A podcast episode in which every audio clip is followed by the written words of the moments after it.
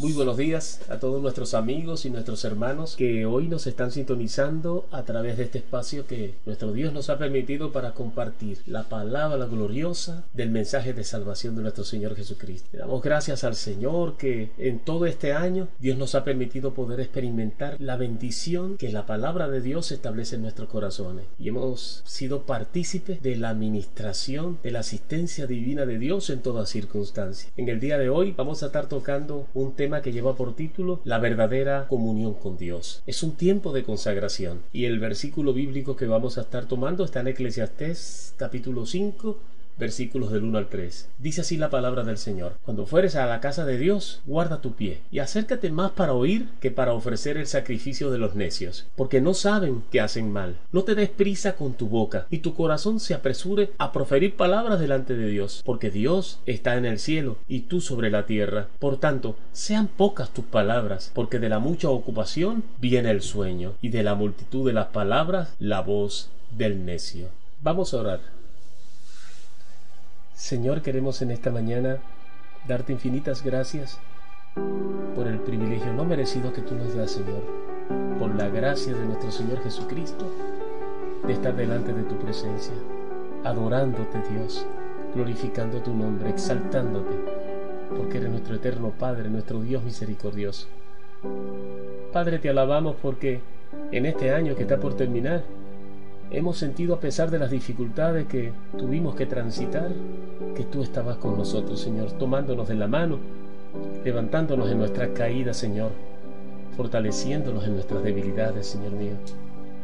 Te damos infinitas gracias por cada familia de Hay Esperanza, porque pudimos percibir el milagro en cada una de las familias, en cada uno de los hermanos.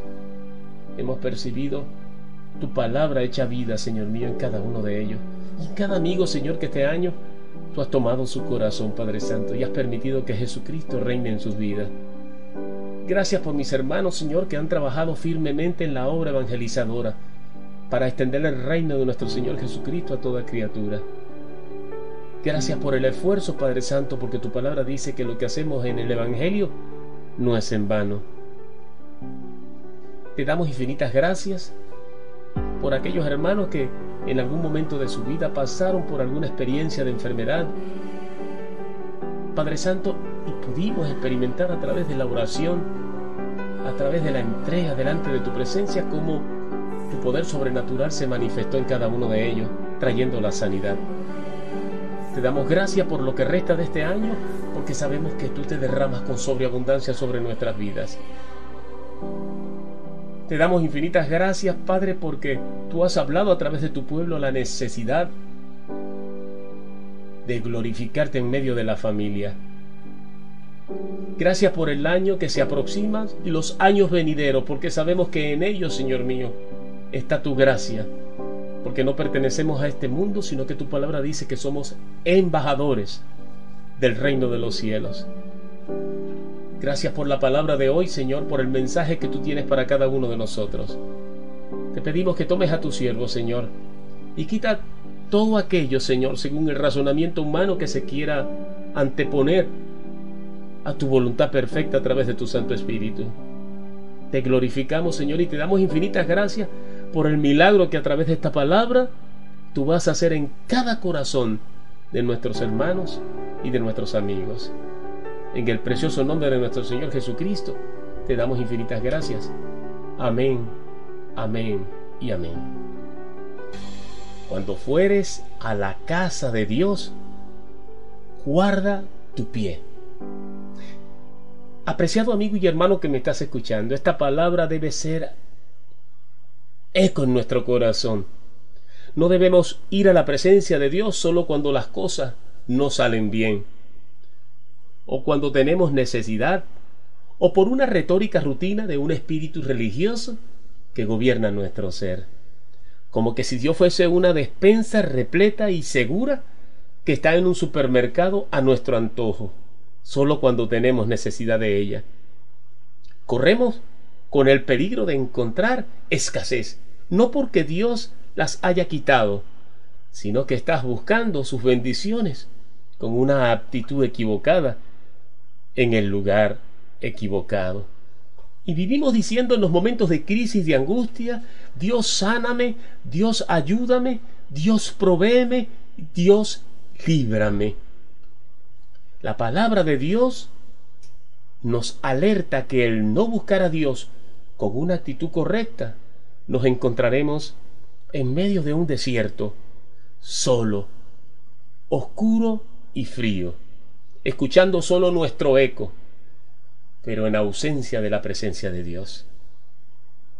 En el libro de Isaías capítulo 55 del 6 al 8 dice la palabra del Señor, Buscad a Jehová mientras pueda ser hallado, llamadle en tanto que está cercano. Esta es una actitud correcta que debe tener un corazón agradecido, que no solamente busca de Dios en medio de la crisis, sino le busca a Él por lo que Él es y lo que hace en cada instante en nuestras vidas, aunque no lo merezcamos. Y no lo que nosotros empecinadamente buscamos que Dios haga con nosotros. Esto es rebeldía y es obstinación del alma. En el libro de Jeremías capítulo 29, 13 nos enseña la palabra de Dios. Me buscarán y me encontrarán cuando me busquen de todo corazón. El Señor nos enfatiza que estará con nosotros siempre y cuando estemos listos para estar verdaderamente con Él. Si lo buscamos, él dejará que le encontremos. Pero si lo abandonas por tu infidelidad, será quitado de tu lado. Lo importante, apreciado hermano que me escuchas y amigo, no es la cantidad de tiempo en que tú buscas al Señor. Lo importante es la actitud correcta y la calidad del tiempo que le dedicas a Él. Esa es la única manera de darnos cuenta si en verdad estamos buscando al Señor con un corazón sincero, en humillación y con un profundo arrepentimiento. O solo estamos buscando sus bendiciones. El salmista David lo expresaba de esta manera en sus tiempos más angustiosos y de gran necesidad. En el Salmo 61.1, cuando estaba en el desierto de Judá, Dios, Dios mío eres tú, de madrugada te buscaré, mi alma tiene sed de ti, mi carne te anhela. En tierra seca y árida donde no haya agua. Puedes orar mucho y memorizarte toda la Biblia si es posible, pero si esto no se ve reflejado en la forma en que vives y actúas en cada momento de tu vida, en todo lo que emprendas, es un acto simplemente de religiosidad más que de fe. Recordemos, cuando vengamos a su presencia, que somos hombres y Él es Dios. En el libro de Isaías capítulo 55 del 8 al 11 la palabra nos enseña, porque mis pensamientos no son vuestros pensamientos, ni vuestros caminos mis caminos, dijo Jehová. Como son más altos los cielos que la tierra, así son mis caminos más altos que vuestros caminos, y mis pensamientos más que vuestros pensamientos. Porque como desciende de los cielos la lluvia y la nieve, y no vuelve allá, sino que riega la tierra y la hace germinar y producir. Y da semilla al que siembra y pan al que come. Así es mi palabra que sale de mi boca, dice el Señor. No volverá a mí vacía, sino que hará lo que yo quiero y será prosperada en aquello para que la envíe. Él sabe de nuestras necesidades, pero anhela celosamente un corazón agradecido y humillado y rendido a Él en alabanza y en adoración. Por último, apreciado amigo que me estás escuchando y hermano, tenemos que empezar a ser consciente del privilegio que tenemos al tener a Dios de nuestro lado. Y no un amuleto que podamos manejar a nuestro antojo. Y de allí la enseñanza en Lucas 9:23. Y dijo a todos sin excepción, si alguno quiere venir en pos de mí, niéguese a sí mismo, tome su cruz cada día y sígame, porque todo aquel que quiera salvar su vida la perderá. Y todo el que quiera, el que pierda su vida por causa de mí, éste la salvará. Pues qué provecho, qué provecha al hombre si ganare todo el mundo y se destruye o se pierde a sí mismo. porque el que se avergonzare de mí y de mis palabras, de éste se avergonzará el Hijo del Hombre cuando venga en su gloria y en la del Padre y de los santos ángeles.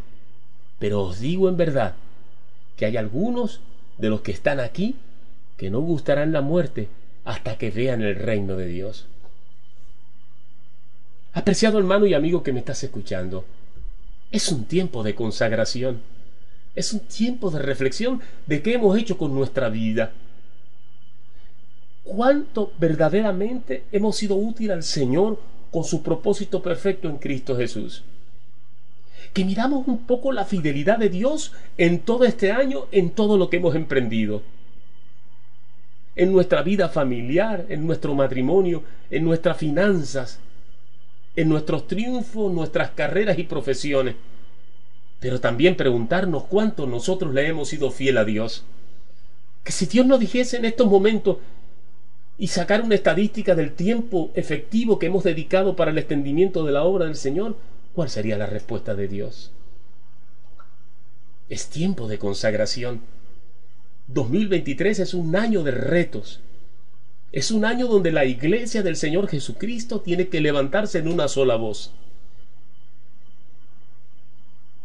Mira que te mando, dice la palabra del Señor, que te fuerce y seas valiente. La misma palabra que Dios le dijo a Josué. No temas ni desmayes por las cosas que han de suceder y por lo que tienes que emprender conforme a mi voluntad, porque yo estaré contigo a donde te envíe y a donde quiera que vayas. Solo te mando dice el Señor, que te fuerces y seas muy valiente. Ojalá que esta palabra de Dios caiga en la buena tierra de tu corazón y germine y produzca el fruto abundante por el cual Dios le envió a tu vida y a la mía. Y que junto con nuestra familia reflexionemos acerca de estos días festivos muy hermosos, de muchos estrenos, de muchas comidas, pero que también reflexionemos del sacrificio de Jesucristo, que Dios envió a un Hijo, nacido de mujer, siendo Dios mismo, se hizo hombre para tomar nuestro lugar y llevó sobre él todo el pecado, todo el oprobio y toda la maldición. Y no se conformó con eso, sino que envió a su Santo Espíritu a morar en nosotros hizo de nosotros un templo y una morada de Dios a través del Espíritu Santo. Y hizo un cuerpo espiritual donde Él es la cabeza. Y sigue ministrando a través de su cuerpo que somos nosotros, para que su mensaje pueda llegar a aquellos que están necesitados, que están en guerra, que tienen hambre, que están desapareciendo de esta tierra sin haber conocido del Señor. Es el reto de Dios para el 2023 para nuestras vidas que el cuerpo de Cristo comience a moverse en todas las naciones y que la gloria de Dios cubra toda la tierra, así como el mar. Que Dios te bendiga y hasta otra nueva oportunidad.